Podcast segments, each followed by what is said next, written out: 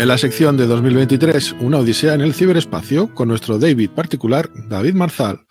Mire, Dave, usted está trastornado por esto.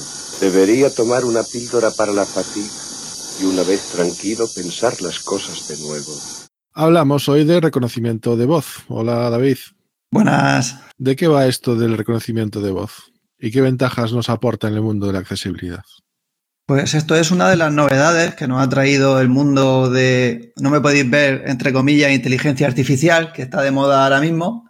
Y hay unos lenguajes que se han sido entrenados con unos análisis profundos que son capaces de hacer prácticamente magia. Y la cosa es que han llevado a mano de cualquier ciudadano que sepa un poco de informática la posibilidad de tú cualquier audio, ya sea de un audio normal o de un vídeo, transcribirlo y puedes hacer dos cosas. Puedes hacer una transcripción literalmente, entonces tener un texto con todo lo que se dice en ese audio a un detalle, vamos, al 98% de acierto, o puedes tener un subtitulado en el que tienes las marcas de tiempo atómicamente al detalle que tú quieras. Puedes hacer que te marque a la palabra o que te vaya marcando por líneas cada 32 caracteres o cada 42 según el estándar que quieras usar.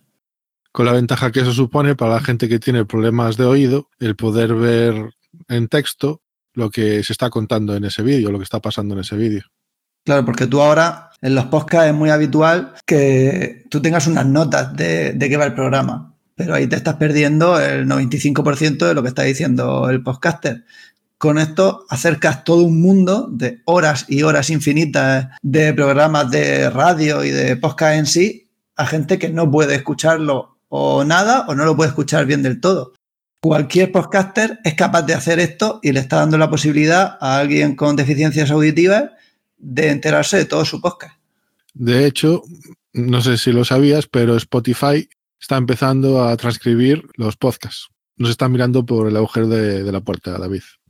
Sí, lo que pasa es que a mí lo que no me gusta de Spotify es que eh, solo lo hace para su sistema. O sea, con esto que hacemos nosotros, con Whisper, por ejemplo, nosotros cogemos un fichero SRT, lo subimos al feed y cualquier aplicación moderna es capaz de mostrarlo. O lo puedes ver desde un navegador web. Spotify, por ahora, lo que está haciendo es para su aplicación de Spotify. Como se dice, el que controla el feed controla ese podcast de verdad. Bueno, pues has hablado de Whisper. ¿Qué es Whisper? Pues Whisper es una de estas aplicaciones que hace magia. En inglés es Automatic Speech Recognition, es reconocimiento automático del lenguaje, del habla. Entonces lo que hace es, tú le pasas un audio, el Whisper CPP, que es la versión que uso yo, tiene que ser un WAP, Whisper normal, el original que está en Python, le vale cualquier audio, pero la cosa es que tú se lo mandas. Él automáticamente es capaz de adivinar el idioma, aunque si vas a mezclar idiomas, lo mejor es que le digas lo que vas a mandar. Y le dices, quiero que me mande, quiero que me devuelvas un TXT, un SRT o un VTT. SRT y VTT son los de, que vienen con las marcas de tiempo. Y tantas palabras. Y quiero que tardes una hora o cinco minutos. Depende del modelo que uses. Y tú ahí, por arte de magia, tienes el texto completo a un nivel de detalle impresionante y encima, si quisieras, te lo puede traducir al inglés. Y aparte lo hacen todos los idiomas que quieres. Whisper CPP también hace traducción del idioma, hace la transcripción si quieres. También, también puede hacerla. Tiene un comando que creo que es Translate y te lo coge. De, lo que pasa es que solo te hace de cualquier idioma a inglés no puedes pasar de español a inglés o de gallego a inglés, pero de gallego a inglés o de español a inglés sí te lo hace. Y para que la gente no se confunda, estamos hablando de Whisper, que sería el original, y de Whisper CPP, que decimos que está un poquito más afinado, hace la eh, transcripción de una forma más rápida, le lleva menos consumo de procesador y menos tiempo. Pero la diferencia es una barbaridad. O sea, yo las pruebas que hice con un audio de 15 minutos, pasé de media hora en el mismo ordenador a menos de 5 minutos con Whisper CPP. Yo realmente Whisper CPP lo empecé a usar por dos motivos. Primero porque en Arch Linux, en AUR está casi todo y estaba CPP tal cual con dos dependencias. Prácticamente no tenía que instalar ni guarrear el ordenador. Pero es que para los subtítulos, el Whisper original, lo de que te dé los SRT por tiempo para que puedas hacer un subtítulo, no solo la transcripción, eso lo han metido hace nada, hace una semana. O sea que antes no era tan sencillo. En cambio, el CPP ya lo tenía. Y entonces empecé a tirar por ahí y luego vi la ventaja adicional de que como usa muchísima CPU, si no lo consigue acelerar por gráfica, que es un poco complicado, eso ya no está al alcance de todo el mundo, es algo más eficiente. Entonces decimos que tenemos un audio que se le pasamos a este programa y nos va a escupir en formato texto, bien un SRT, un VTT o uno en texto plano. ¿Qué diferencias hay entre el SRT y el VTT? Pues entre el SRT y el VTT, a nivel práctico ahora mismo, ninguna. O sea, el VTT es el nuevo SRT, o sea, es, es una evolución, es el estándar web, tiene muchísima más funcionalidad como estilos, colores, meterle más cosas, pero lo que te va a dar Whisper es lo mismo. O sea, si tú comparas los dos ficheros, uno tiene el numerito antes de la línea del tiempo y el otro no. Yo aquí discrepo un poquito, porque es, esas funciones a mayores que tiene el VTT de usar diferentes fuentes, colores, sombreados, sí que a nivel accesibilidad pueden ayudar a mucha gente que tenga ciertos problemas de visión para mejorar el contraste y en su caso que vean mejor ese, ese texto. Yo me quedo con el VTT porque ocupando lo mismo me abre más posibilidades para el mundo de, la accesibilidad y el peso va a ser muy parecido, prácticamente es el mismo peso. No, porque es que al final, si lo ves por dentro, es el mismo fichero. la única diferencia es que tiene numeradas las líneas. Lo que pasa es que si tú lo cargas en una aplicación como Archive, Archive sí es capaz de meterle él los extras. El SRT y el VTT no, no las llevan. Tú se las puedes meter a mano, lo que pasa es que son mucho trabajo. Si tú lo metes en una aplicación de podcast, los dos ficheros se ven iguales. Ahora, si tú lo metes en Archive, Archive es el que te mete en el VTT todos los colorines y la accesibilidad que puede. Que yo no sé si es capaz de hacerlo en SRT también, porque al final la transformación es un milisegundo. Sí, sería muy parecido, pero sí, digamos que hay ciertas aplicaciones que están más preparadas para trabajar con VTT y te ofrecen un montón de posibilidades para que a nivel visual puedas ponerlo como a tu gusto. En cambio, el SRT, como tiene más años y es un poquito más estándar, digamos que muchas aplicaciones lo, lo saben utilizar pero no le van a sacar tanta ventaja como puede tener el, VTT. Recomendación es que como Whisper cuando lanzas el comando le puedes meter todo, o sea, él por el mismo precio y el mismo tiempo te saca el TXT, el SRT, el VTT y alguno más si quieres en, en JSON o como quieras. Entonces yo lo que estoy haciendo cuando transcribo un audio, yo le digo que me saque el TXT, el SRT y el VTT. Y en el feed yo publico el SRT y el VTT y cada aplicación, el que lo soporte, que coge el que necesite. Vale, y ahora que ya tenemos ese texto, esos subtítulos, ¿en qué aplicaciones, en qué webs voy a poder sacarle partido en el tema del podcasting?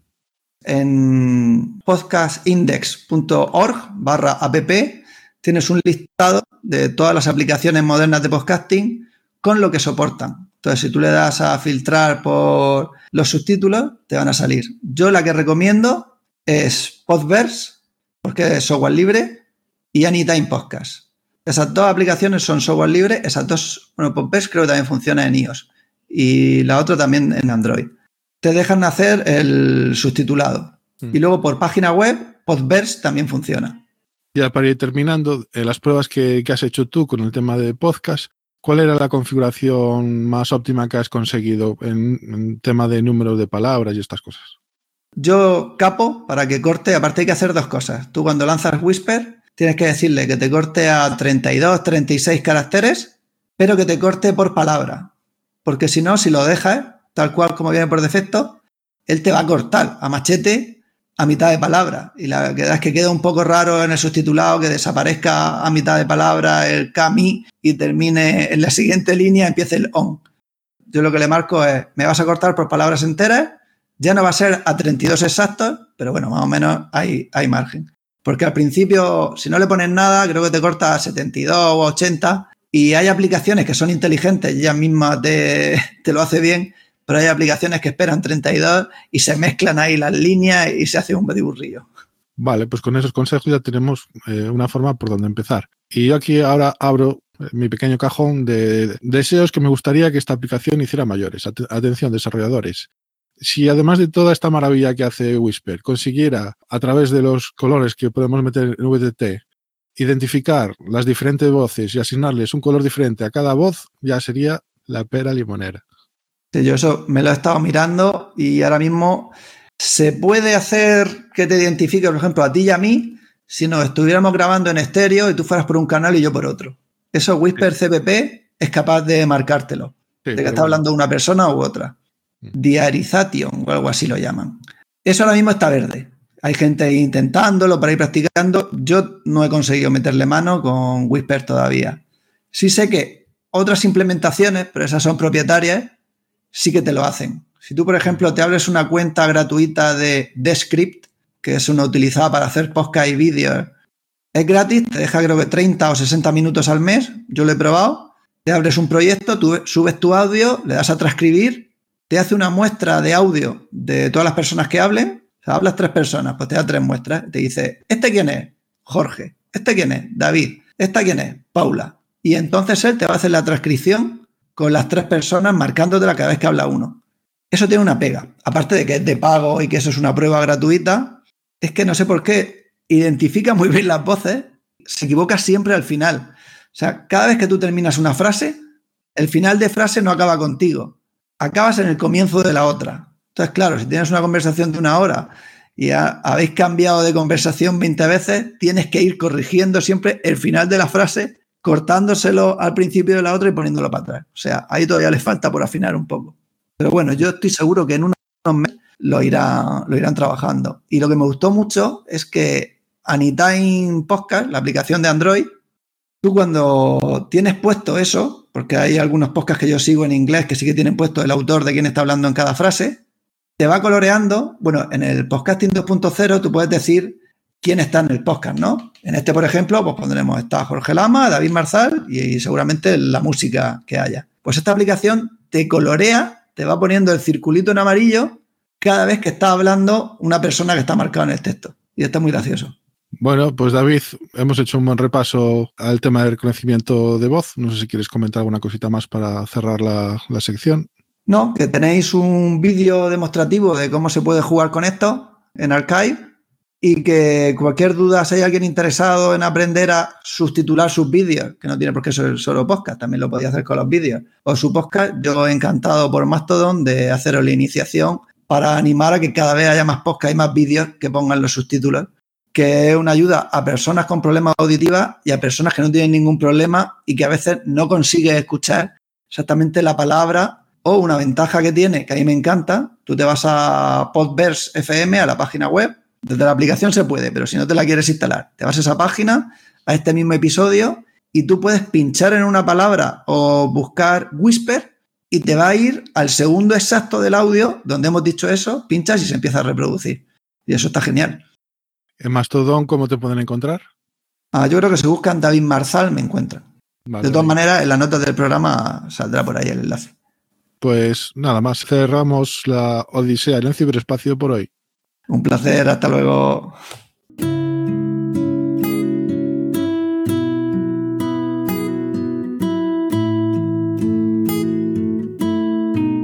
La sección de Otros Mundos, Otras Realidades, con Thais Pousada, hoy creo que contamos también con invitada, ¿verdad, Thais? Pues sí, eh, hoy tengo la suerte de, poder presentaros a, Jessica Caraval, que es compañera, terapeuta ocupacional y también es la coordinadora de la Asociación Gallega eh, de Esclerosis Lateral Amiotrófica, AGAELA. Hola, encantada de acompañaros hoy. ¿Y de hoy de qué vamos a hablar, Thais? Pues eh, vamos a hablar de una realidad bastante importante y, muy relacionada con la tecnología, ¿vale? que es eh, la realidad que, tienen las personas con esclerosis lateral amiotrófica o ELA y las necesidades que estas personas tienen a medida que avanza la enfermedad en cuanto a sus aspectos de comunicación y el acceso al ordenador y el teléfono móvil.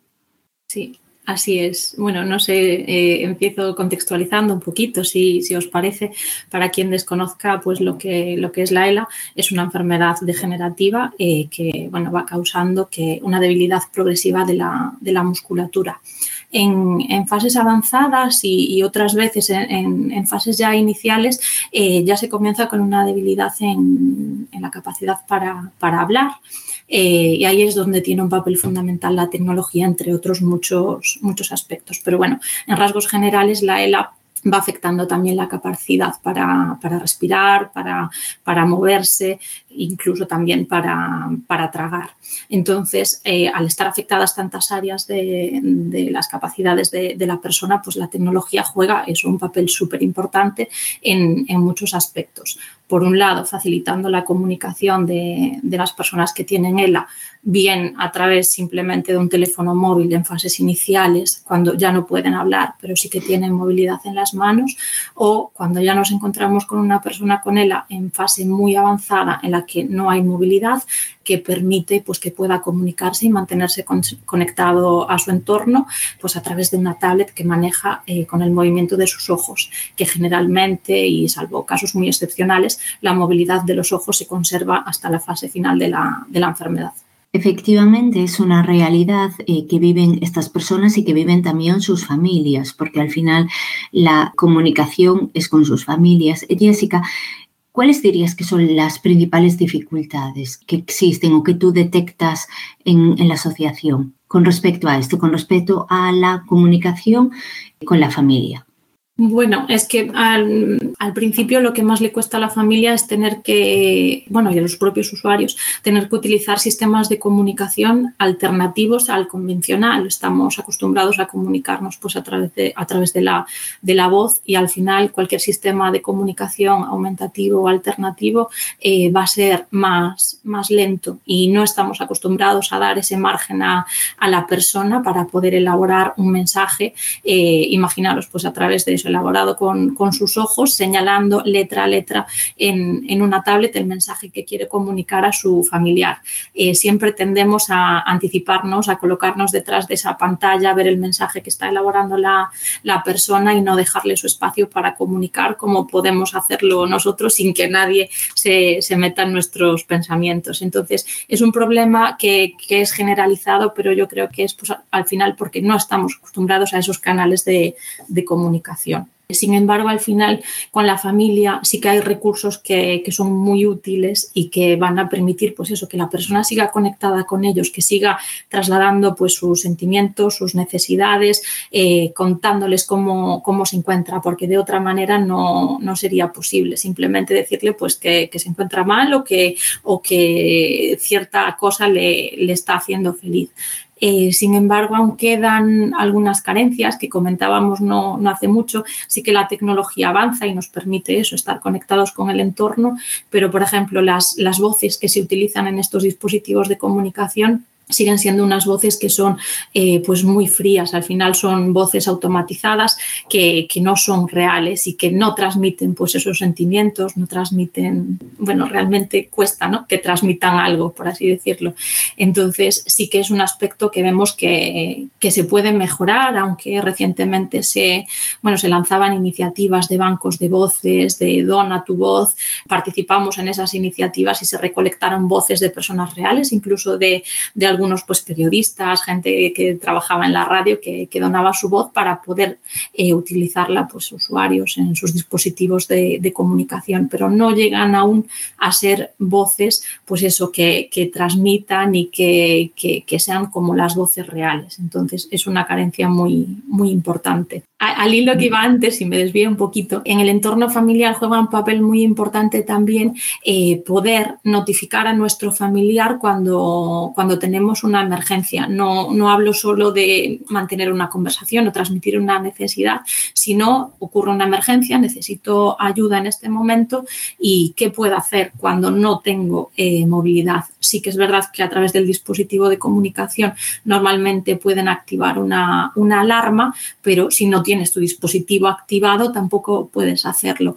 Y existen pues muchos timbres, avisadores, les denominamos nosotros, que tú puedes accionar pues con cualquier resto de movilidad eh, en tu cuerpo por, por mínimo que sea aunque sea pues eso, con un dedo de, un pie que puedes mover, movimientos muy sensibles o con un resto que conserves en, tu cabeza. Y entonces todas estas eh, pues, innovaciones nos ayudan a, bueno, pues a dar respuesta a las necesidades que van surgiendo en el día a día y sobre todo en el entorno domiciliario.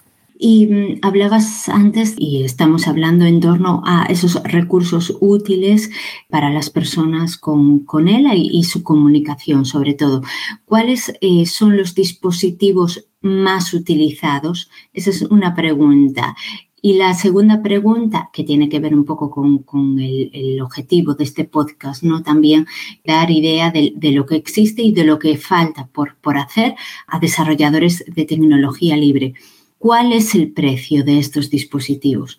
Bueno, la mayoría de usuarios, salvo casos también excepcionales, que quizás pues, son usuarios ya más mayores que no están acostumbrados al, uso de, de, tecnología, van a utilizar o van a requerir, pues eso, dispositivos de comunicación avanzada que están compuestos pues, por una tablet y un ratón de mirada. Básicamente eh, se denominan lectores oculares, pero son ratones de mirada. Lo que hacemos es que con nuestros ojos podemos hacer la misma funcionalidad que estamos acostumbrados nosotros a hacer con, nuestras manos y que se utilizan mucho en, bueno, en gaming, creo. No estoy muy puesta en esa área, pero sí que creo que, que también se utilizan.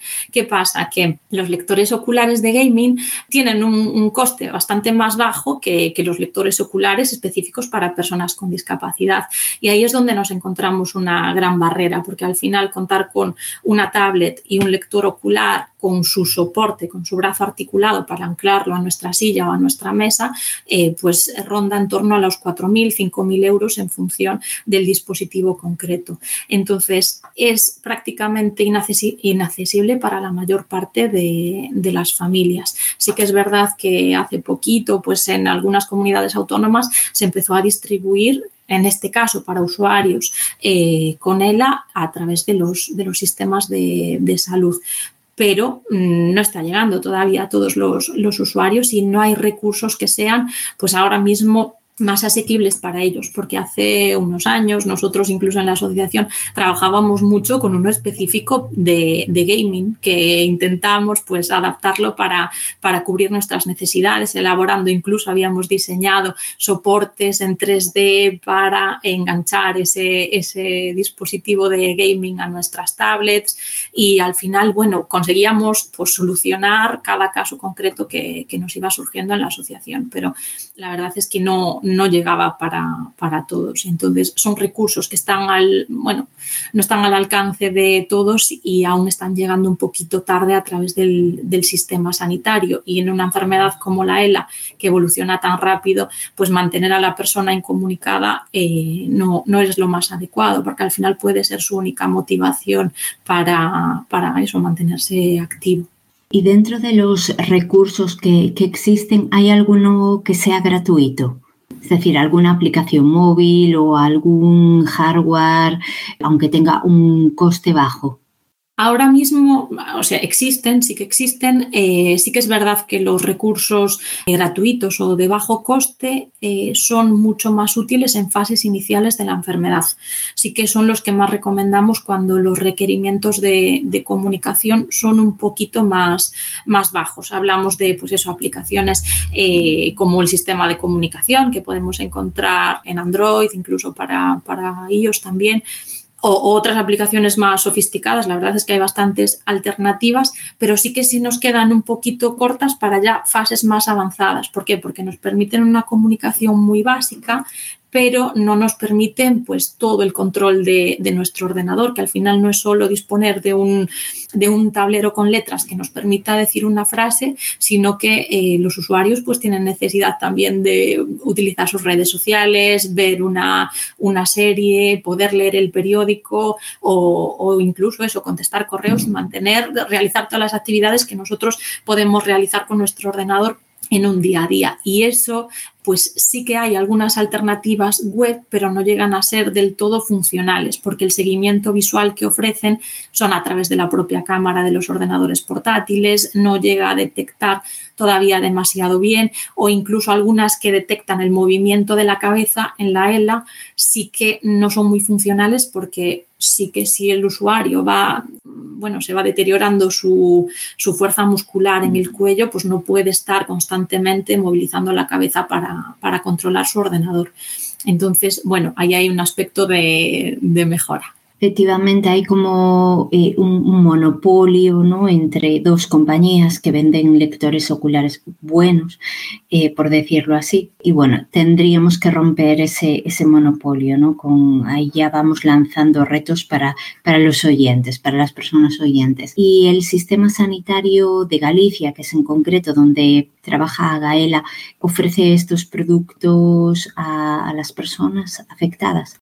Sí, desde, desde, el, desde el 2019 se, se, aprobó, aunque tardó en materializarse, porque al final también es, es, complejo. Sí que inicialmente se planteaba como una compra de un dispositivo para, para un usuario y eso al final no, no, es operativo, porque sí que es verdad que hay usuarios que lo van a utilizar bastante tiempo, pero por desgracia muchos otros usuarios no, eh, debido, a, bueno, debido a las características de la enfermedad.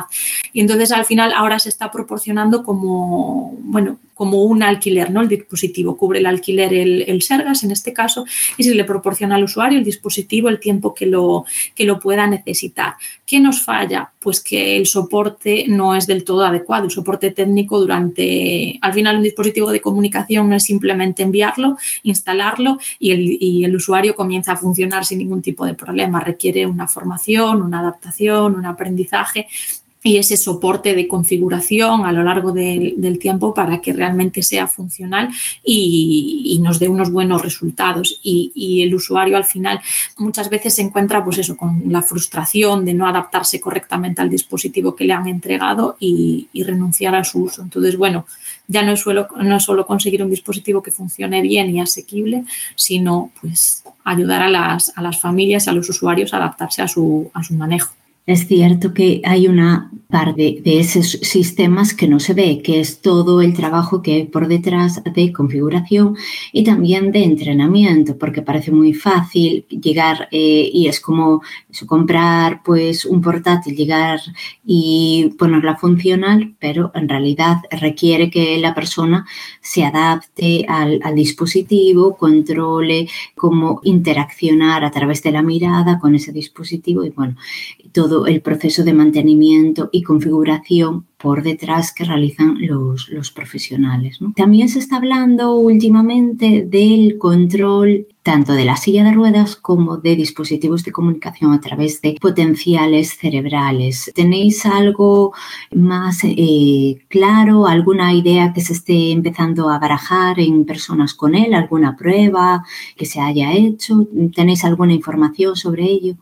La información es poquita, me gustaría poder concretaros eh, más. Sí que es verdad que se estaban iniciando pruebas para, para eso, para el manejo de la, de la, silla de ruedas, incluso para poder eh, comunicarse de esa, de esa manera.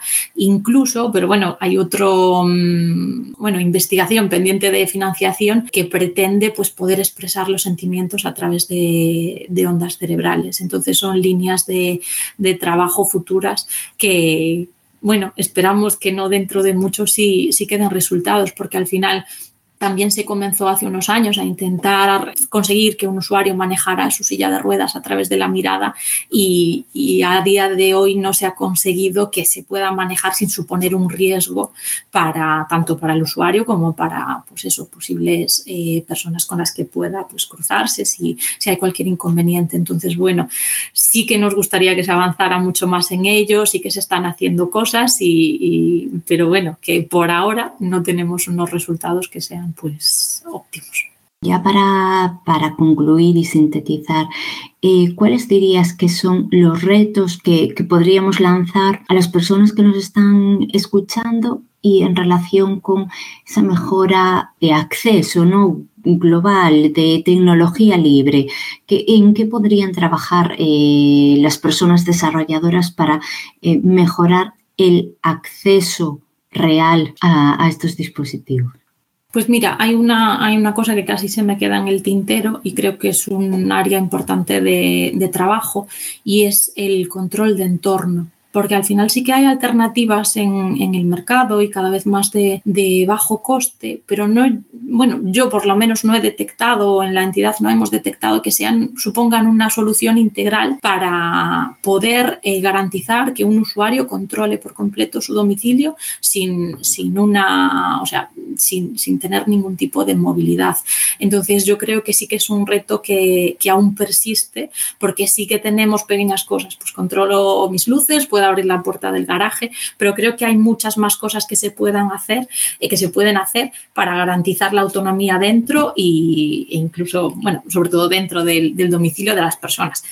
Eh, por ahí el primer reto. Después, lo que decía al principio de las, de las voces, yo creo que es muy importante porque realmente yo creo que con todos los usuarios que he podido hablar que utilizan sistema de comunicación, manifiestan que, ellos no se sienten identificados con las voces que tienen que utilizar en su día a día. Cuando una persona recién diagnosticada, bueno, no tiene una ELA vulvar y le mantiene su voz más tiempo, su principal preocupación es grabar su propia voz en, bueno, en un programa que han habilitado no, no hace mucho para poder descargarla y a continuación utilizarla cuando, cuando la necesite o, utilizar la voz de algún familiar porque no quieran depender de estas, de estas voces. Entonces yo creo que si se puede proporcionar algo, pues eso, mucho más real y más cercano, eh, va a suponer una gran mejora pues, para las personas que tienen que comunicarse a través de este, este tipo de, de sistemas. Y bueno, lo de las ondas cerebrales, potenciales cerebrales, creo que le llamabas. Ya no sé si es un reto demasiado grande, pero, pero supongo que, nada es mucho para ellos. O sea que si se animan a trabajar en ello, yo creo que puede ser muy positivo también. Pues eh, ahí estamos, ¿no? Lanzamos este, estos retos para, las personas que nos estén escuchando. ¿Y dónde pueden tener más información, Jessica? ¿Tenéis alguna página web o contacto? De la asociación? Sí, eh, bueno, podéis localizar toda la información de la asociación Agaela en nuestra página web, que es www.agaela.es. Y bueno, cualquier duda también en nuestras redes sociales y podéis, podéis contactarnos y estaremos encantados de colaborar en cualquier eh, tipo de proyecto tecnológico que pueda repercutir en la calidad de vida de las personas con ELA para las que trabajamos. Así que quedamos a vuestra disposición. Pues muchísimas gracias por, el testimonio y por, acompañarnos en este programa. Gracias a vosotros. Jessica Garabal y Thais Pausada, gracias por habernos traído esta otra realidad a esta sección.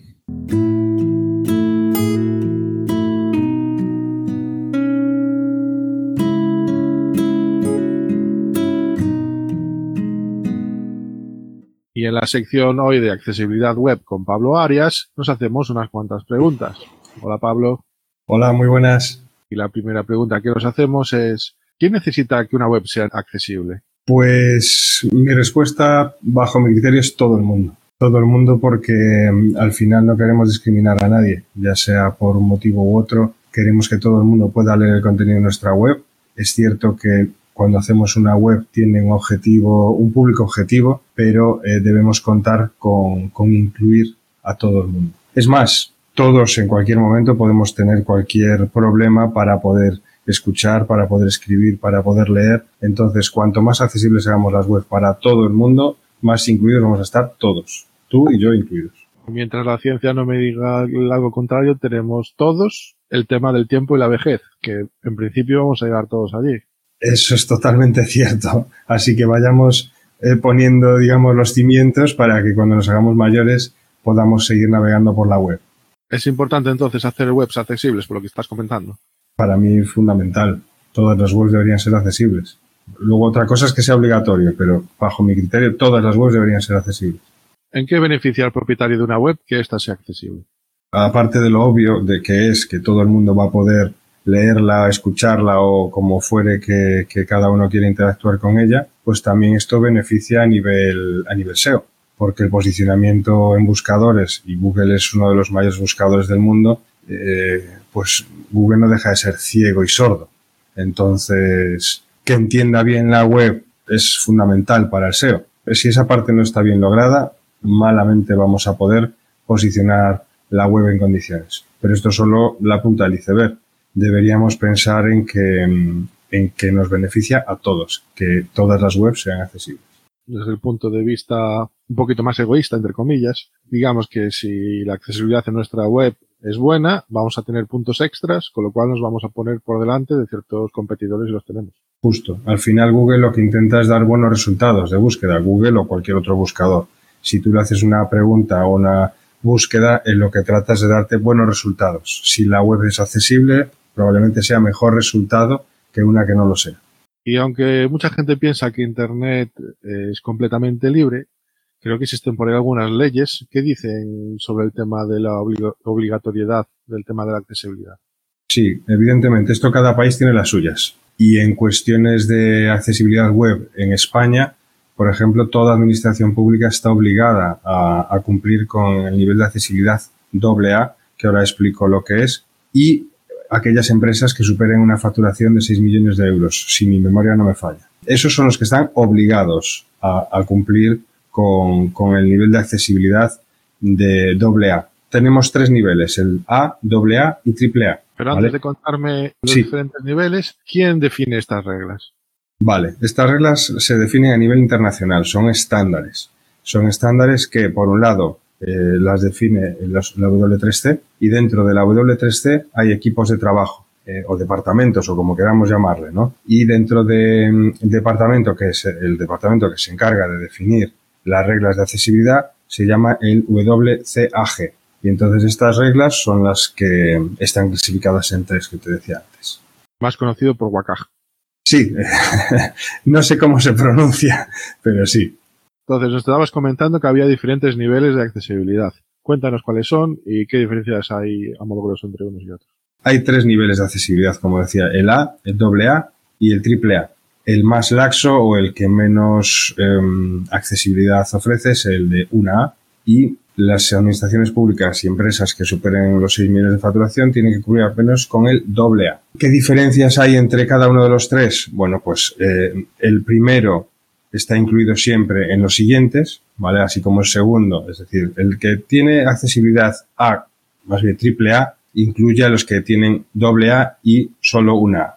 Al final, las reglas del tipo A son, eh, vamos a suponer, 10, eh, las de doble A son esas 10 más otras, vamos a suponer otras 10, 20 en total, y las del triple A, pues a lo mejor son, vamos a suponer, otras 10 y eh, son 30, por tanto.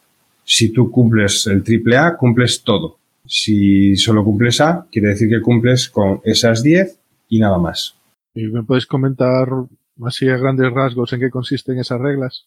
Sí, por ejemplo, eh, una de las reglas, lo que hay que tener en cuenta es el contraste del texto. Ese contraste tiene que ser suficientemente alto para que una persona que tiene problemas de, visión sea capaz de leer ese texto sin necesidad de cambiar el fondo o el color de la letra. Entonces, hay unos valores que se calculan pues, en función del color de fondo y el color del texto. Para, por ejemplo, el para cumplir A, el nivel de accesibilidad A, es un contraste un poquito menor que si quieres cumplir doble A o triple A. Lo óptimo en este caso es utilizar siempre contrastes lo suficientemente elevados para cumplir siempre el triple A. ¿Qué sucede con esto? Que a priori no es nada difícil. Nosotros utilizamos, vamos a irnos al extremo, blanco sobre negro, ahí no va a haber problemas de contraste. Si utilizamos un gris oscuro sobre un gris claro, pues tenemos que darle suficiente contraste para que se lea bien. ¿vale? Hay herramientas para medir esto y nos dicen, pues mira, con esto solo estás cumpliendo doble A, no triple A. Esto por lo general no es un problema, suele empezar a ser un problema cuando utilizamos imágenes de fondo que pueden a lo mejor cambiar el contraste a lo largo de la imagen y si tenemos un texto por encima, pues puede ser que haya partes que se lean bien y otras que no. Bueno, hay que tener mucho cuidado con las imágenes de fondo y los textos encima. A veces se les puede incluir pues incluso un ligero overlay que se llama una capa por encima que, haga que la imagen sea más clara, más blanca o más oscura, más negra. Este es solo un ejemplo, hay muchos más. El tamaño de la letra también influye en esta cifra del contraste, no es lo mismo utilizar texto pequeño que texto grande. El texto grande, aunque tenga un poquito menos de contraste, pues no hay tanto problema. Luego otra, otra regla, por ejemplo, esencial, el tema del texto alternativo en las imágenes. Cuando tú añades una imagen a una página web, necesitas explicar qué hay dentro de esa imagen, una breve descripción. Esa descripción se la leen los lectores de pantalla a las personas que los usan y también eh, es lo que se muestra en caso de que la imagen no cargue. Es útil e incluso, como hablábamos antes, esto es eh, muy bueno para el posicionamiento web. Y como estas, pues hay, eh, si no recuerdo mal, 23 mm, normas más. iremos analizando a lo largo de, los diferentes capítulos. Y si quiero aprender accesibilidad web, ¿qué me recomiendas? Bueno, hay muchos recursos. El principal recurso que, es el que comentaba antes, el, oficial, en la web de la W3C. ¿vale? Ahí está todo escrito y es eh, por el que el mundo entero se rige. Si quieres aprender desde la fuente oficial, esta es. Eh, ¿Qué pasa? Que a veces se hace un poco difícil de digerir, porque a veces hablan de manera un poco técnica, muchas veces está solo en inglés todavía, no está siempre traducido al castellano. Aquí en España tenemos algunos referentes que nos ayudan a resumir, eh, sintetizar y explicar todas estas normas y tenemos cursos y, libros. Por ejemplo, tengo aquí, estoy consultando mi biblioteca, tengo aquí un libro que recomiendo siempre mucho, que es el de Olga Carreras y Olga Revilla. Sacaron un libro que se titula Accesibilidad Web, que cubre las normas 2.1. Eh, Digamos que esto va por versiones. Ahora mismo la versión vigente, octubre de 2023 que estamos grabando esto, es la 2.1 y tienen un libro muy chulo que creo incluso que ahora mismo lo ofrecen de forma gratuita. Yo se lo compré en su momento, pero ahora creo que si vas a la web de Olga Carreras te lo puedes descargar de forma gratuita y explica muy bien todas las normas en castellano y de forma resumida, no tan técnica como en la web del W3C. También sacaron algún curso en, en alguna academia online incluso gratuito. No recuerdo la plataforma en la que está de forma gratuita, pero vamos, que recursos hay muchos. Y si la gente quiere aprender accesibilidad, pues va, a encontrar muchas, muchos sitios donde, donde documentarse. En mi web también tengo escrito un artículo eh, sobre la accesibilidad que hago un resumen bueno, pues de, de, las cositas en las que debemos fijarnos a la hora de escribir y de crear contenidos. ¿Y cuál es la dirección de tu blog? pabloarias.eu y ahí vais a encontrar el enlace al blog. Incluso probablemente en la portada ya tengáis un enlace a este artículo de accesibilidad. ¿Qué pasa si nos encontramos una web de la administración o de la que os comentabas que tiene que cumplir nivel 2 y no lo están cumpliendo? ¿Qué podemos hacer? Esa es una gran pregunta. Teóricamente podemos avisarles, eh, ellos deberían tener una sección de accesibilidad en donde nos dicen pautas de cómo funciona esa web porque a lo mejor creemos que no es accesible, pero ahí está contemplado que hay ciertas partes que no lo son por el motivo que sea. También deberían incluso proporcionarnos un método de contacto para decir, oye, he detectado que esta parte de vuestra web no es accesible, pues sí podéis corregirlo. Es lo mejor que, que podemos hacer, primero avisar al autor, porque será quien pueda poner los medios para corregirlo. Y luego, si no, pues incluso entiendo que denunciar. Y otra pregunta, Pablo en algunas webs que hablan de accesibilidad te ponen como buen ejemplo alguna web donde tienes un pequeño menú donde puedes configurar diferentes características del texto, como el color, el fondo, incluso el tamaño. Pero por desgracia yo eso lo he visto en muy poquitas webs. ¿Piensas que sería recomendable que eso se extendiera? Considero que estas herramientas eh, son interesantes, pero mm, así es cierto que ahora los dispositivos eh, que utilizan las personas que necesitan estas ayudas eh, ya suelen tener todo esto de una forma mm, muy accesible para ellos. Entonces, si cada web tiene un sistema para hacer más grande la letra o para mm, detalles como, por ejemplo, escuchar el texto, puede ayudar, desde luego, o sea, todo esto suma, no resta, pero sí que es cierto que a lo mejor deberíamos crear un estándar para no volvernos locos buscando en cada web su sistema diferente. Entonces, primero, que, que las herramientas que utilicemos, los navegadores web y demás, que vengan muy bien preparados para que cuando naveguemos por la web siempre sea el mismo método para agrandar un texto, para escucharlo, para eh, ponerlo en modo nocturno, para lo que necesitemos, ¿no? Entonces, que estas herramientas se estandaricen y nos den una fórmula común para todas las webs sería lo ideal. Si a lo mejor una herramienta no te gusta, pues utilizas otra que sí traiga esto de una forma más elaborada o a tu gusto, ¿no? Que cada web lo haga, mm, me parece bien, pero quizá no sea la mejor solución por esto que te comento, porque si no, cada una eh, tendrá su método y a veces va a ser difícil en encontrar cómo funciona. Entonces, eh, la solución tiraría por estandarizar herramientas en los navegadores web. Sí, yo creo que esa es la mejor solución y con estándares libres y abiertos que todo el mundo sepa cómo son y que las mejoremos entre todos, no que cada empresa o cada fabricante se invente los suyos y que, bueno, pues, al final, como todo, ¿no? Si, si tenemos un estándar común y, y, bien hecho que hemos fabricado entre todos, pues probablemente tengamos menos problemas que si cada empresa se inventa el suyo, muchas veces sin criterio, sin, sin conocimientos. Que la competencia está muy bien también, que si una empresa tiene mejores herramientas y demás, pues hará que otras también mejoren, pero um, al menos tener un estándar mínimo que todas a partir de ahí puedan construir y, e ir a más. Pues muchas gracias, Pablo. Nada, gracias a ti y a todos los que nos escuchan.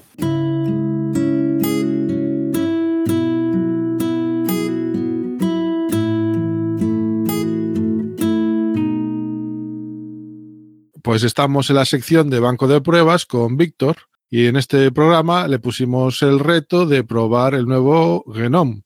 Hola, Víctor. Hola, muy buenas. ¿Qué versión de Genome has probado? He probado la Genome 44 que viene en Ubuntu 23.04. En general, creo que la experiencia no ha sido muy positiva, ¿verdad? Creo que no. ¿Quién te ha visto y quién te ve de Genome 2 a Genome la rama cuarta. Cuéntanos, nada más arrancar, ¿con qué te encuentras? Yo arranqué el CD Live, más o menos lo que hace Ubuntu normal. Yo lo que percibo es que tiene una pantalla muy grande, resulta todo que parece que la optimización es bastante, bastante pobre. Los mm. colores de la pantalla en la ventana son muy blancos, la letra pequeña innecesariamente pequeña, muy fina, que cuesta muchísimo leer. He hablado un poquillo así de memoria, pero porque esto lo estuvimos, lo estuve viendo hace unos días. Bueno, el instalador es normal, fácil, no hay ningún problema con instalarlo. Pero no nos indica, claro, si no tienen, difícilmente te va a mostrar qué ayudas ópticas tiene para personas con problemas visuales. Vamos a centrarnos un poquito en el menú de accesibilidad. En otros escritorios por defecto, cuando arrancas el CD Live, tenemos una ayuda óptica en XFC dando a scroll, perdón, alt más scroll. Es una ayuda básica, pero que nos ayuda en el desenvolvernos en el escritorio. La instalación de Ubuntu 20.04 es normal, pero se ve demasiado grande. La letra muy blanca, el fondo muy blanco, fuentes muy finas. Yo entiendo que para intentar meter más, aprovechar el espacio, sea estilo condensada o compacta, que es en, sentido vertical, que una línea quepa más caracteres. Yo pienso una persona que tenga que estar 3-4 horas enfrente con este tipo de, fuente entre lo blanco que es, porque en aplicaciones como la ofimática de LibreOffice, bueno, puede ser LibreOffice, puede ser otra, tan blanco cansa muchísimo, cansa muchísimo una letra muy fina que yo no sé si la traza es negra o gris, pero que yo entiendo que, que sí, que queda muy bonito en cuanto al diseño, pero no es funcional. Entiendo que los blancos nucleares están pensadas para los teléfonos, ya que se ven en sitios donde hay mucha luz y el blanco es muy importante para hacer el contraste, pero en un fondo, en una pantalla de, de trabajo, pues no tiene, no tiene sentido. Aparte los monitores, hay monitores de ordenador que el brillo no es tan marcado, no se puede regular tanto como los teléfonos móviles. un aspecto que no se tiene en cuenta. Más cositas. He estado mirando en atajos lo que es la configuración del, de Genome, bueno, de Ubuntu, y las ayudas son un poco rarillas, ¿eh? Bueno, podemos pensar que cuando Genome lo instala por defecto, pues todo es muy grande, pues bueno, pues un poco por defecto. Utilizo normalmente XFC y en las últimas versiones tenemos, en Ubuntu por lo menos, eh, factor escala, que ahí ya nos ayuda bastante. Si tengo la opción de zoom, obviamente no voy a necesitar tener unas fuentes tipográficas grandes, porque muchas veces pensamos, pues si no ve bien, pues le ponemos las letras más grandes. Pero claro, puede la sensación de tener un, monitor de 4K con resolución 480, siendo un poco exagerado. Quiero que la persona que esté en otro lado se haga la idea. Se ha gastado un pastoncillo para realmente todos los días tener una pantalla de, de hace 30 años. No, eso no tiene sentido, no es práctico. Piensen en un editor de vídeo. no cabe en una pantalla 480 a efectos prácticos. Entonces es mejor una fuente de un tamaño normal y una lupa funcional, ¿no? Yo le diría que una lupa no es muy práctico. Para hacer videotutoriales, pues eso está muy bien. Hay muchas soluciones que están pensadas para accesibilidad, como el zoom o la lupa, que se han empleado en tutoriales, sobre todo hace años que había más efervescencia por hacer tutoriales, por lo menos en la percepción personal, y ahorrarse pues cierta edición a la hora de hacer vídeos a veces para una persona con problemas visuales, pues hay un compromiso un poco entre el tamaño y el zoom, ¿vale? Que no puede hacer. Yo en mi caso concreto, yo no me acuerdo, pero a veces, no sé, el tamaño 12, yo no me acuerdo. Tamaño 12 de fuente y a lo mejor la he bajado a 10. ¿Por qué? Porque a mí me conviene. Si trabajo en LibreOffice Draw para hacer ciertos dibujos o esquemas, para mí la pantalla de efectos prácticos es más grande todavía. Es el espacio útil lo que busco. Y Zoom es con lo que a mí me da la posibilidad de leer, o sea, ver lo que yo necesito. A veces se generan problemas que se pueden resolver con ventanas, los mensajes emergentes, pues con mensajes con aviso acústico, que se puede resolver fácilmente. Volviendo un poquillo a todo esto, porque hay muchas cosas que podríamos estar bastante tiempo hablando. Aquí tenemos en Genome dos temas, claro y oscuro. Claro, claro, pero es que blanco, blanco, vamos, recién lavado, ¿eh? Y el oscuro es oscuro. Y no hay, no hay término medio de decir, pues, pues, a lo mejor un blanco menos blanco y un negro menos negro, o las fuentes de un color, de otro, o menos una tonalidad. No hay, o sea, parece que están dando, están haciendo un favor por hacer aquí marcar un, color, un tamaño, siguiendo con el tamaño de la fuente, es porque estamos hablando, eso no hemos dicho de principio, estamos hablando desde un genome a pelo. Lo que hay, lo que hay es lo que hay y no ponemos extensiones. En el siguiente programa probaremos alguna extensión para ver si conseguimos mejorar el tema de la accesibilidad en Genome. Porque las personas que estén, estén escuchando este podcast pues pueden pensar pues si hay muchas soluciones o, o se puede adaptar, se puede personalizar, pero es que estamos hablando de una ayuda básica, básica, es un zoom básico y de poder dar un poco de color menos oscuro o más claro o menos claro. Sí, Víctor, eh, por lo que veo lo que echas en menos es tener más posibilidades a la hora de elegir ese contraste de colores, poder tener más posibilidad de elegir, no simplemente claro o oscuro, poder elegir un poquito más el tamaño de las fuentes, poder elegir que esa zoom, esa lupa se comporte de la manera que tú quieres. Ya digo, la lupa, yo entiendo que a veces, ah, tengo una gran idea, voy a... Sí, sí, pero a veces yo entiendo que los recursos no son infinitos y precisamente en software libre pues quizá cuestan poco esos recursos, pero animar a que encontremos una lupa, yo creo que hay cosas más resolutivas como el zoom. Otra cosa que sorprende, no sé si lo hemos dicho antes, es que Genome yo creo que es el 2204 la accesibilidad se puede mejorar, pero es que es mejor que la de Ubuntu 2304. Me sorprende. Sí, bueno, de eso muchas veces se queja la gente que a veces en las actualizaciones o nuevas versiones de los sistemas operativos el tema de accesibilidad en vez de ir a mejor a veces va para atrás.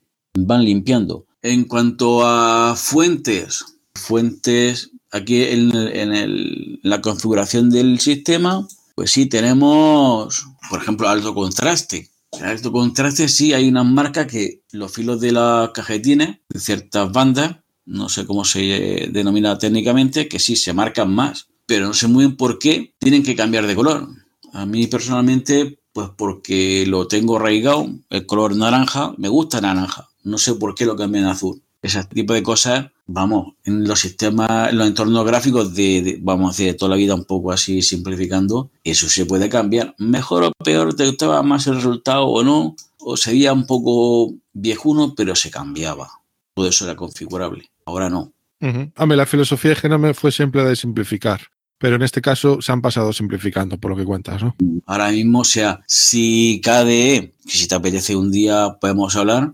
Sí, sí. Después de acabar de revisar Genome, el siguiente, el que tú elijas, XFCE o KDE. bueno, yo estoy hablando de esto porque me he movido un poquillo, he estado motivado y alguna propuesta he hecho, por lo menos que se mueva el tema. Pero es que Genome ahora no se puede presentar ningún concurso de acceso a ninguna administración, ninguna. No se puede meter ninguna empresa. Cualquier persona que llegue, por lo menos con problemas visuales, es que no, no puede ser. Y una cosa que me llama la atención el aspecto general es excesivo espacio entre, entre una línea y otra dentro de los menús. Es que caben dos, caben dos líneas. Esto es un desperdicio de espacio en interlineado. Para los yo lo entiendo, pero mm, lo lógico es que sea más compacto. O bien que haya una opción o algo parecido porque, o configurable. Vale, Víctor, si quieres, acaba de repasar el menú de accesibilidad. No sé si has probado alguna de las otras, las alertas visuales, las teclas persistentes, teclas lentas y estas cosillas. En cuanto se refiere a teclas lentas, yo como no lo uso, no lo necesito, pues no puedo, no debo opinar. En cuanto a escritura, sí, alto contraste mejora, pero los filos de, de las partes de la ventana sí se ven mejor, pero este tipo de cosas se veían mejor. En Genome 2 podías cambiar varios tipos, tenía varios tipos de temas, podías modificar bastante fácil. Estoy hablando de a nivel de usuario normal, normal, de, de no teclear ni mover nada en el terminal. Podías configurarlo más a tu gusto. Que las botoneras las querías ver de color verde y el día siguiente color rosa y los días color naranja, pues iba y las cambiaba. No hay mayor problema. En resumen, Víctor, tu experiencia con el nuevo genoma pelo no ha sido buena. Entonces, en el próximo programa vamos a probar algunas extensiones, a ver si con eso mejoramos. Ahora que recuerdo, aquí hay una ayuda de que las letras se pueden hacer más grandes. Pero vamos, es que esto es un poco que no, hay, no tiene sentido. El tamaño del cursor sí que es verdad que se puede cambiar, pero no se puede cambiar el color. El color en un puntero es importante porque estás en un ámbito donde blanco y negro es lo más habitual. Si lo pones de color rojo, naranja, amarillo, depende del gusto o de las problemas que tenga cada persona, pues le puede venir mejor un color o otro. No se puede hacer. En Genome se podía cambiar, creo que a un, por lo menos rojo o algún color. En XFD se puede cambiar por uno rojo, bastante resultón. Pues hasta aquí el banco de pruebas con Víctor. Hasta el próximo programa. Hasta la próxima. Buenos días, tardes o noches, dependiendo del momento. Eh, soy Marcos, a veces conocido también como Marcolino Style, y me gustaría contar un poquito cuál ha sido mi experiencia después de una prueba rápida de las opciones de accesibilidad de Genome en la última versión de Ubuntu, en Ubuntu 22.04 para escritorio. Eh, bueno, me pidieron que hiciera esa prueba, me, pidieron que, me dijeron que pues, eh, Genome, por ejemplo, estaba, eh, estaba instalado ya por defecto en esa distribución, la instalé y digamos, sobre el metal, me puse a, probar. Em, no hice una prueba, digamos, muy exhaustiva, pero sí una prueba lo suficientemente profunda como para hablar de determinadas opciones, ¿vale? Em, debo decir que soy una persona con un, digamos, que tiene resto visual, es decir, no tengo, no, no tengo ceguera total, pero sí un, digamos, un poco de visión lo suficiente como para poder desenvolverme con el ordenador sin demasiadas dificultades, aunque siempre agradeciendo eh, ayudas, eh, ayudas puntuales para facilitarme la labor. Debo decir que mm, de las primeras opciones que suelo tocar cuando me encuentro con una instalación nueva es la resolución de pantalla, ¿vale? Y no es por nada, sé que está la opción de escalar la pantalla, pero no me acaba de, no me acaba de gustar. Eh, digamos que el, eh, cuando, cuando le cambias la escala a la pantalla, en mi caso por lo menos, eh, notas que las letras no se ven exactamente igual, supongo que es porque realmente lo que hace es difuminarte un poco, digamos, en vez de dejarte las pixeladas, te, te hace pues el típico blurring, no sé, difuminado, aunque se vea un poquito borroso y entonces pues no me, no me acaba de gustar, ¿vale? entonces corto por lo sano porque además de eso hay aplicaciones que no se integran muy bien con esta opción y directamente cambio la resolución. Es, lo que suelo hacer y me suele funcionar. Normalmente em, con el tamaño de monitor que utilizo habitualmente, pues con eh, digamos una resolución HD es decir, 1280 x 720, me funciona bastante bien. Pero bueno, dejando eso a un lado, que eso eh, con cualquier equipo lo puedes hacer, eh, después me llamaron la atención algunas, algunas cosas. El alto contraste, ¿vale? Me llamó bastante la atención. No es un alto contraste al uso, es sí, básicamente que resaltan ciertas opciones y ya está lo que yo conozco por alto contraste, luego creo que más adelante lo, mencionaré, es negro sobre blanco o algo así, creo que, blanco sobre negro, ¿vale? es que es una de las opciones que, digamos, que van en uno de estos, sí, es como, sería como una subopción, ¿vale? Entonces, el alto contraste que yo conozco es eso, el, la opción de negro sobre blanco o blanco sobre negro. Em, pero bueno, sí, este alto contraste que aparece aquí en las opciones de Genome, como alto contraste, menudo jaleo estoy montando, pues eh, sí es bastante interesante. Resalta ciertas cosas, le da un. Hombre, a ver, evidentemente le da un toque, pues un poquito. Eh, cualquiera que, cualquiera que eh, vea eso, pues le da un toque a vais a perdonar, a Windows 3.11, pero, pero está bien, cumple su, cumple su cometido y lo hace muy bien eh, y sin perder demasiado en la parte estética, que también es algo, es algo interesante, ¿vale? Eh, me llamó bastante la atención. El, después el, la opción de magnificación de pantalla, el magnificador de pantalla, eh, también lo vi bastante currado. Yo utilizo Linux Mint con XFCE y la verdad es que, claro, hay muchas más opciones, o por lo menos las que yo he podido notar.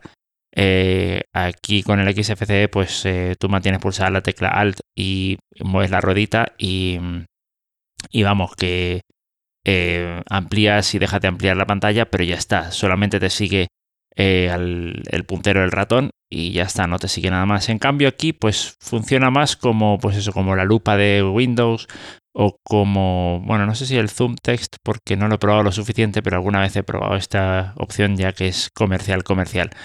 Em, sigue el cursor del, del, teclado, o sea, de lo que escribes, lo cual está muy bien, sobre todo si quieres, sobre todo para un caso como el mío, que eh, yo sí que sé mecanografía y entonces pues te ayuda mucho el tener la referencia en la pantalla sin tener que estar mirando el teclado o sin tener que estar acercándote a la pantalla para ver si lo has escrito bien, lo cual te ayuda también a mantener la postura que tienes que mantener a la hora de, pulsar el, teclado, ¿no? Em, después, dentro de, esa, dentro de, ese magnificador de pantalla, eh, estaba, eh, vamos, el, sí, la pestaña creo que era de punto de mira, o vamos, eh, ahora es que estoy repasando las notas, pero básicamente pues eso está la opción del punto de mira. Es interesante. El, pude, pude localizar mucho mejor el ratón con esa, con esa opción y como puedes personalizarlo, pues va muy bien.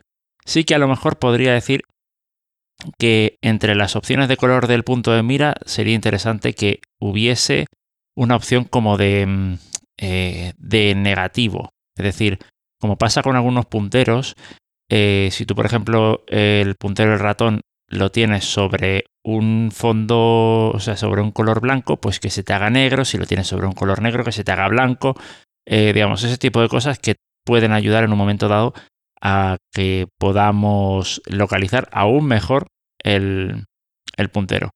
Y pues eso, dar alguna opción más de, digamos, de ese punto de mira, pues yo que sé, eh, círculos, por ejemplo, que podría ser interesante, o un círculo eh, que se vaya que, se desvanezca, pues, eh, sí que, que haga como gradiente, o sea, más intenso el color en el centro y más transparente o translúcido a medida que vas a hacer que, vas yendo hacia los bordes. No sé, son opciones que podrían ser interesantes.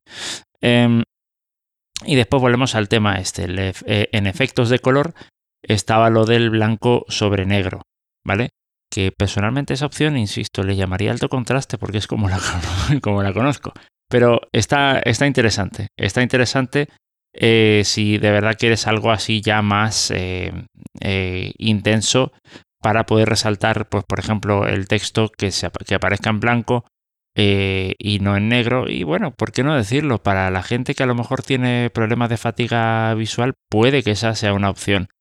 Em, si estás mucho tiempo eh, delante de la pantalla, ¿no?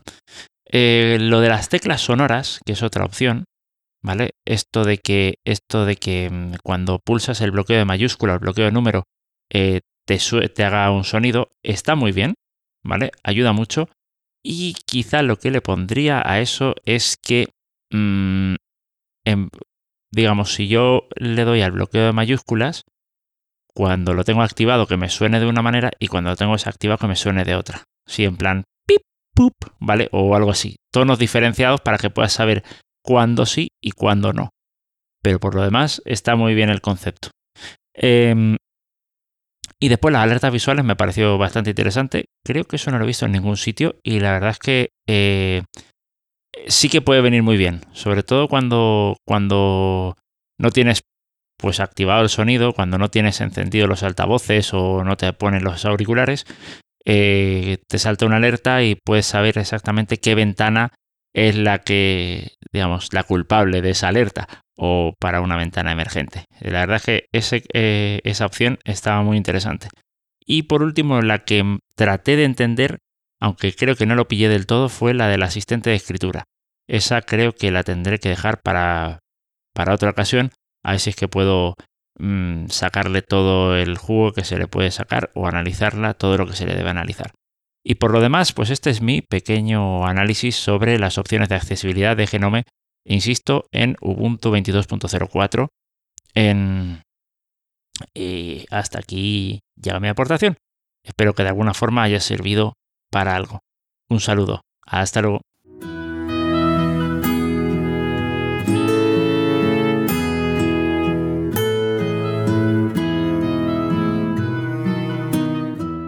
Diseño para Todos con Jonathan Chacón. Hoy veremos lo que nos aportan las nuevas tecnologías relacionadas con los visores de realidad virtual o mixta al mundo de la accesibilidad. Hola Jonathan, ¿qué tal? Buenas Jorge, todo un placer. Comentarte que esto de los visores no es algo tan nuevo como puede aparentar y... ¿No lo ha inventado Apple? No, en absoluto. Es más, como muchas otras cosas en este mundo, gran parte de esta tecnología salió del parque Xerox. También mucho desde Japón con esas pantallas LCD de Matsushita Electric o lo que hoy conocemos como Sony. Y también más adelante, pues en Corea con aquellos LG y Samsung. Todo esto tiene que ver con la necesidad inicial de alcanzar un nivel de, inmersión en ambientes digitales para conseguir bien ocio o bien asistencia en la realidad y no tener que ver manuales. Y estamos definiendo claramente aquí visores de realidad virtual en la que tú te sumerges en un ambiente digital o visores de realidad aumentada en el que tú colocas delante de tu visión algo que te aporta más información en el mundo en que está realmente, en el mundo físico. ¿Qué tecnologías nuevas vamos a tener en un futuro cercano? Pues dentro de la realidad aumentada, que son los visores que colocan algo delante del ojo para observar el mundo real, se empezó a trabajar a principios de los 2000 en visores mono, monoscópicos o, monóculos, como la Google Glass, ya sabida por todo, y ahora se están trabajando en miniaturización de cristales inteligentes para que sean colocados en gafas, que esa tecnología tampoco es nueva. A finales de los 90 ya había cascos de pilotos de aviones de combate y también hay mamparas de vehículos de muy alta gama que tienen esta tecnología, pero ahora se está haciendo muchísimo esfuerzo en miniaturización del grosor de esos cristales y del consumo energético. Todo eso que estamos escuchando hablar de procesadores de 3 nanómetros, que va a ser la revolución, pues en realidad sí van a ser la revolución, no porque Apple saque su nuevo teléfono con 3 nanómetros, sino porque nos va a permitir colocar una tarjeta de vídeo junto con un buffer de memoria y un procesador para mostrar cosas en un cristal del grosor de alguien que tiene dos diotrías de miopía, con un consumo energético de varias horas en el día. El ejército siempre a la última tecnología, por desgracia. Bueno, y también hay que ver que la accesibilidad y la discapacidad tiene también, como siempre viene de la mano de la tecnología, el germen que beneficia al resto de la humanidad. En el aspecto de los mundos virtuales y los visores virtuales, una de las ramas por la que se promovió mucho el uso de, este tipo de dispositivos de realidad virtual, que no de aumentada porque no había suficiente tecnología en los años 80 y los 90, pero sí de la realidad virtual, Ahí podemos ver películas como The Lone Man, El cortador de césped, algo muy recomendable. Eh, pues esas gafas sí eran reales, aunque no con la calidad de visionado que se veía, eran gafas que mostraban una calidad de vídeo SVGA de 1080 x 740 píxeles, pero en la Clínica Mayo y en, el Instituto Tecnológico de Tokio, si no recuerdo mal, se utilizaron ese hardware para experimentar terapias de rehabilitación y de asistencia a personas con discapacidad cognitiva media y severa, o sea, personas con autismo, personas con eh, traumatismos eh, encefálicos que tenían pérdida de, eh, de capacidad cognitiva y tener a una persona con esa carencia cognitiva en un entorno donde tú controlas absolutamente todo, cuando digo tú me refiero a ti como terapeuta eh, responsable de esa persona, pues evitas miedos, evitas situaciones absurdas, evitas situaciones no controladas. Ahora que comentabas el tema de la terapia, también se usa en el caso contrario, para hacer que la persona afectada se enfrente a, alguno de sus miedos, pero no entra controlada como tú decías. Claro, eso es la otra parte del conductismo, de que tienes miedo a las abejas, te voy a poner una abeja en la mano. Pero digamos que esa es la parte fea del conductismo que no se utiliza en marketing. Yo prefiero la gestáltica que tiene un poquito más de equilibrio, pero bueno, también se utiliza la gestáltica, el tema de apoyo virtual, por ejemplo, se están haciendo experimentos ahora, que todavía no han sido publicados, de situaciones de enfrentarte a personas con las que tú en el mundo real, en una situación real, no te atreverías. Gracias a la inteligencia artificial de simular vídeo y voces humanas, se están empezando a usar ese tipo de terapia de, pues, enfréntate a tu padre o enfréntate a tu jefe y se están empezando a investigar ese tipo de terapias en, en el mundo asiático, más concretamente en Corea. Entonces, hemos hablado del uso para terapias. Has mencionado brevemente también que se pueden usar para el tema de tutoriales. Más principalmente realidad aumentada que no virtual. La virtual te puede enseñar en una simulación de ese ejercicio, de ese tutorial, pero con la realidad aumentada tú sí te puedes colocar delante de una lavadora y con un visor de realidad aumentada tener un pepito grillo que te vaya indicando de gira esto, pulsa aquí, saca esto. Entonces vas siguiendo el tutorial en el mundo real. Y ahora con tanto la tecnología que ya tiene Microsoft en HoloLens como lo que se nos viene ahora con los sensores, porque por ejemplo otra de las cosas que ha hecho Meta y Apple, que no es solo Apple la que es rompedora, Meta con su última Quest 3 ha, ha roto un poco la baraja, ha metido mucha calidad y mucha diversidad de sensores, que ese era uno de los problemas. Los visores de realidad virtual solo se basaban en cámaras. Ya se están metiendo LIDARs, se están metiendo eh, puntos de seguimiento de profundidad mediante telemetría láser o incluso ultrasonidos. Entonces, se están consiguiendo que aquellos sensores que se quedan a ciegas por sus limitaciones físicas eh, se ven compensados con otros sensores que utilizan otro ambiente o ámbito de transmisión. Entonces, esos puntos oscuros, esas sombras de la sensórica, pues se ven complementadas. ¿Esto que nos permite? Que, por ejemplo, en la MetaQuest 2 o 1, tú hacías una experiencia de realidad aumentada con un objeto en la habitación y el objeto titilaba o, se movía involuntariamente o parecía que estaba inconsistentemente en un punto en el espacio, o sea, ese punto no era estático.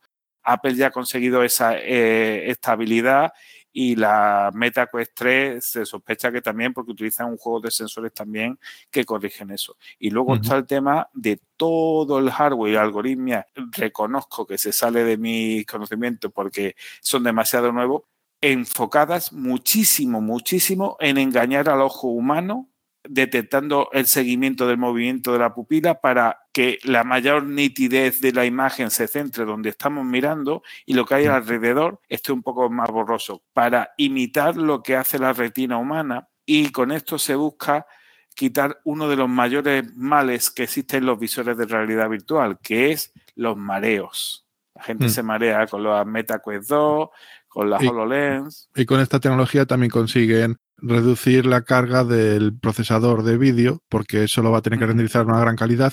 el punto donde están fijándose la vista y el resto de los puntos no va a tener que hacer un trabajo tan bestia. Y Mm. también, por ir otra vez a la accesibilidad, gracias a esta tecnología de rebote se ha descubierto que es un buen sistema para diagnosticar problemas de visión en una etapa muy, muy temprana, porque al seguir el movimiento de la pupila y crear este, digamos, enfoque artificial, eh, se puede ver también el fondo de la pupila, allá donde está la retina, y se ve que el ojo no funciona como la mayoría de los ojos y, ya se han diagnosticado algunos problemas de visión gracias a la Vision Pro y a, y a otros fabricantes que están empezando a utilizar este enfoque de optimización del hardware. Quería comentar contigo también una de las tecnologías que ha avanzado mucho estos dos últimos años y que de momento no he visto que le estén haciendo demasiado caso. Hablo del tema del reconocimiento de manos y dedos por parte de, estos visores, normalmente a través de las propias cámaras que incorporan o, bueno, alguno también con sensores de infrarrojos y más historias. Pero el reconocimiento ya individual de cada dedo y el, mo- y el movimiento ya ha llegado a un, a un momento bastante, bastante dulce. Claro, aquí lo que pasa, y te hablo por experiencia y solo te podré contar hasta cierto punto porque tengo un par de NDAs, es que todos los avances que se están haciendo son privativos. Cada fabricante lo tiene con patentes protegidos y demás. Sí, sí. Y no hay nada open source. Entonces, la gente que estamos fuera de la valla. Eh, no sabemos qué se está haciendo. Sí te digo que por experiencia he tenido la oportunidad de probar lo- las Magic Leaks y la Vision Pro y el reconocimiento que hacen desde cada dedo de forma individual es brutal. Por ejemplo, la Vision Pro podía reconocer el movimiento de mi dedo apoyando mi mano en mi costado. O sea, no estaba delante mía, sino estaba casi a 180 grados. Detrás Sí, sí. no, pero y las Magic Leaks, eh, la última versión que las pobres están ahí buscando inversores, eh, eh, ponerte las manos de- debajo de la camiseta para que no se vean y se seguían viendo porque han aportado cámaras de mayor capacidad. O sea, teniendo las, las manos en invierno tapaditas, puedes seguir utilizándolas. Ahora que sacas el tema de las patentes y los problemas derivados de ellas, mucha gente de la comunidad open source estamos esperando que Valve saque por fin su nuevo visor y que sea open. Y que a partir de ahí pues nos sirva para probar muchas cosas y para que a muchos desarrolladores les sirva para, para Claro, experimentar con él. por lo que se ve de los SDK tanto de, de Meta como de Apple, como las propias de Microsoft para eh, los visores que hacen Samsung, LG y HP para la plataforma de Microsoft, solo te dejan tocar hasta cierta parte. Tú no te puedes meter a, por ejemplo, a hacer distinguir el movimiento de los pies o el movimiento de los dedos de los pies o ciertos gestos personalizados. Tócate la nariz, tócate la oreja, no. Eh, los SDK solo reconocen el movimiento de los dedos o de ciertos movimientos de levantas un brazo. O sea, son muy limitados. Que nos dejen entrar gracias a la filosofía open source hasta la cocina y más allá, abre muchísimas posibilidades. Por ejemplo, de hacer eh, entornos de asistencia en un mundo virtual mucho más preciso. Por ejemplo, hoy por hoy no es posible que una Vision Pro o una Meta 3, tal como está el SDK, que un desarrollador, un tercero, pueda crear una aplicación, una experiencia virtual que te ayude a jugar al tenis o mejorar tu técnica de tenis. ¿Por qué? Porque no puede hacer un seguimiento punto a punto preciso del movimiento de tu cuerpo. Si nos dejasen tocar, pues lo que ha pasado en otras tecnologías, cuando se abrieron, pues cuando nos metemos los desarrolladores y todo está abierto, aparece la magia. Y otra tecnología que pueda que también tenga un pequeño acelerón, aunque ya está bastante avanzada, mm, eh, creo que es el audio espacial. El audio espacial lo que pasa es que hay cuatro enfoques principales. Una es eh, ponerte unos auriculares tú que sean compatibles con el audio espacial y eso tienen que cumplir unas características físicas y acústicas, entre ellas que haya al menos tres focos de emisión en el auricular para esos graves, agudos y medios y que estén orientados de forma distinta. El otro enfoque es el de auriculares eh, intraauriculares que te aíslen del resto y ahí no hay posibilidad de esos tres conos porque hay de muy poco espacio, entonces lo que hacen es simular el audio espacial haciendo un seguimiento al movimiento de tu cabeza. Y el tercer enfoque, que lo está haciendo Masushita, es que la habitación sea quien emite el sonido con varios puntos de emisión. Es mucho más caro, por supuesto, una habitación con 8 o 10 altavoces, pero por el feedback y los reportes que se han escrito, es lo que se acerca más a la realidad. O sea, unos auriculares en la oreja pueden simular muchísimo pero no tienes esa sensación de realidad. Y aquí lo que estamos buscando es imitar lo más posible a la realidad. Que no tenemos dinero para una habitación con tantos altavoces, pues los auriculares, pues es suficiente. ¿Qué pasa? Que esos auriculares además los queremos inalámbricos y los queremos que sigan el movimiento de la cabeza. Por ejemplo, Apple en su Vision Pro ya te está diciendo que con las Vision Pro, además que te valen cuatro mil y pico pavos cuando los saquen, te vas a tener que gastar unos 300 pavos en los AirPods Pro. Porque los AirPods normal que tienen seguimiento de cabeza en su tercera generación, además, pues ya te dice Apple que, bueno, vale, pero los Pro mejor, sí, pero los Pro son 150 euros más caros. Eh, soltar dinero y no parar. Claro, claro, pero bueno, eh, también ellos tienen que amortizar sus patentes. Que, verá, como digo yo siempre, es lícito que las empresas ganen dinero, pero es ilícito abusar de, de los usuarios. O sea, está bien que vendas tu cacharro por 4.000 pavos, pero en serio no vas a meter unos auriculares con él, de verdad. Uno de también los avances más importantes que hay, que eh, Apple ha empezado y había pocas apuestas por él, pero parece ser que lo van a seguir tanto Lenovo como Samsung, es un solo visor, tanto para aumentada como para eh, virtual. ¿Esto que nos va a permitir? Que cuando una persona esté en un ambiente donde necesite una asistencia porque va por la calle y demás, su visor le va a valer para ese apoyo. Y ahí sí se está trabajando mucho por parte de Microsoft para hacer visores de realidad aumentada que muestren información a través de varios canales. Por ejemplo, e, ese asistente que ayuda a una persona ciega a moverse por una ciudad eh, está cada vez más cerca. Apple el enfoque que ha hecho, aunque sea también un visor mixto, que tenga aumentada y virtual, lo está diseñando más bien para quedarse en casa que está muy bien, por ejemplo, para personas que tengan ciertas fobias o para personas que necesiten una asistencia temprana, porque esa sensórica que tiene alrededor les permite transmitir esa información para un tema de teleasistencia o de, apoyo. Y Meta está apostando muchísimo por la telepresencia, como el anuncio que hicieron recientemente de por qué tienes que cenar solo. Te pones tu visor, llamas a tu amigo, tu conocido o tu pareja sentado de enfrente tuya en la mesa. Y son experiencias nuevas gracias a esa tendencia de engañar al cerebro e imitar lo más posible la realidad.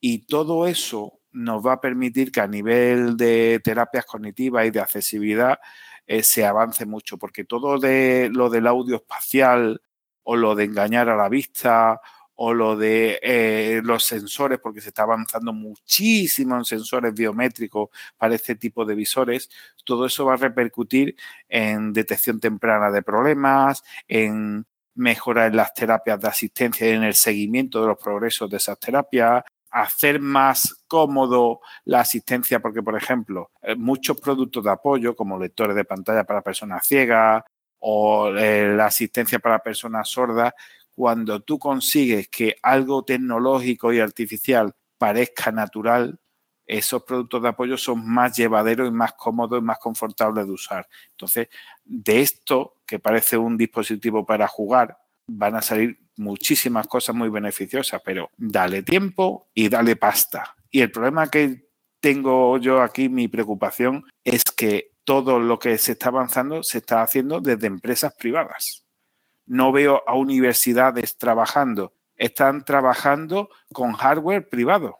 No sé en, qué va a terminar esto, si el open source se va a quedar atrás en el mundo de la realidad aumentada, la realidad virtual, porque las universidades trabajan con HoloLens, van a trabajar con Vision Pro, van a trabajar con MetaQuest, pero no hay visores open source. Y ese es mi miedo. Sí, hay por ahí un par de proyectos que están buscando financiación, pero de momento no han conseguido y no sé, les veo un futuro difícil porque claro, desarrollar este tipo de productos tienen que ser en un espacio de tiempo bastante reducido, hablamos de dos años, tres años, para poder competir y la inversión inicial es muy potente, claro, el desarrollo de tecnología es muy potente.